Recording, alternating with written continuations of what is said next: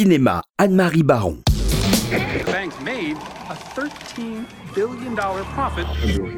There's now research showing that two thirds of the population is now on track to be poorer than their parents.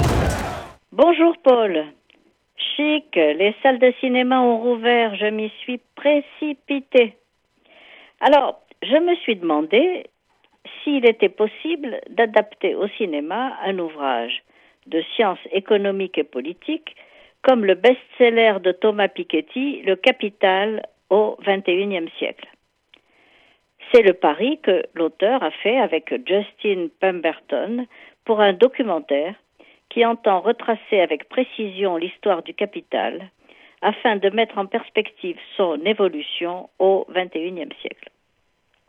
La thèse centrale de Piketty, on la connaît, c'est que son extrême concentration actuelle, la concentration du capital, rappelle les niveaux d'inégalité constatés en Europe et aux États-Unis au XVIIIe et XIXe siècle.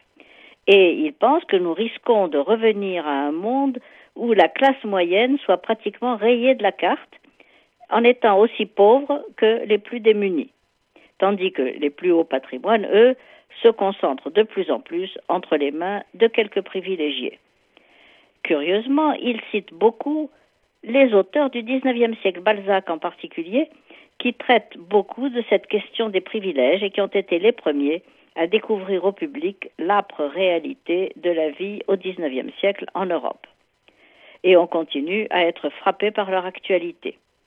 Alors ce film didactique avec talent mêle à bon escient images, interviews et séquences cinématographiques.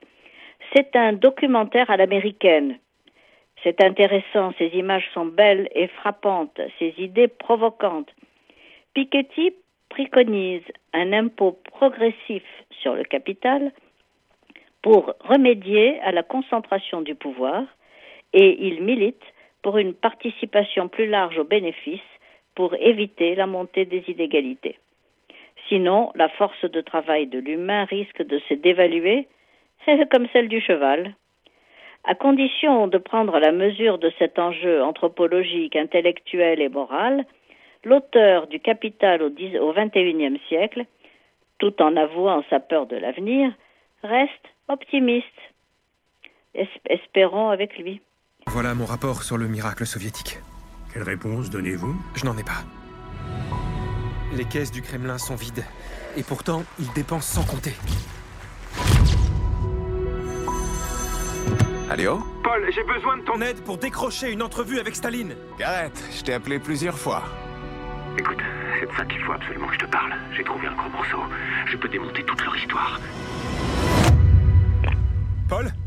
La réalisatrice polonaise Agnieszka Holland a déjà fait plusieurs films sur des chapitres sombres de l'histoire contemporaine en Europe. Vous vous souvenez peut-être de Sous la ville sur la Shoah.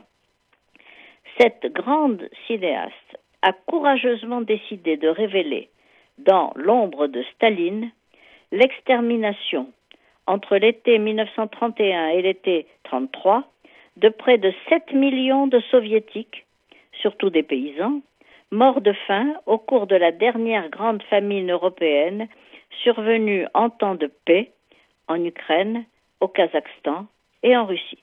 Mais quelle en est la cause?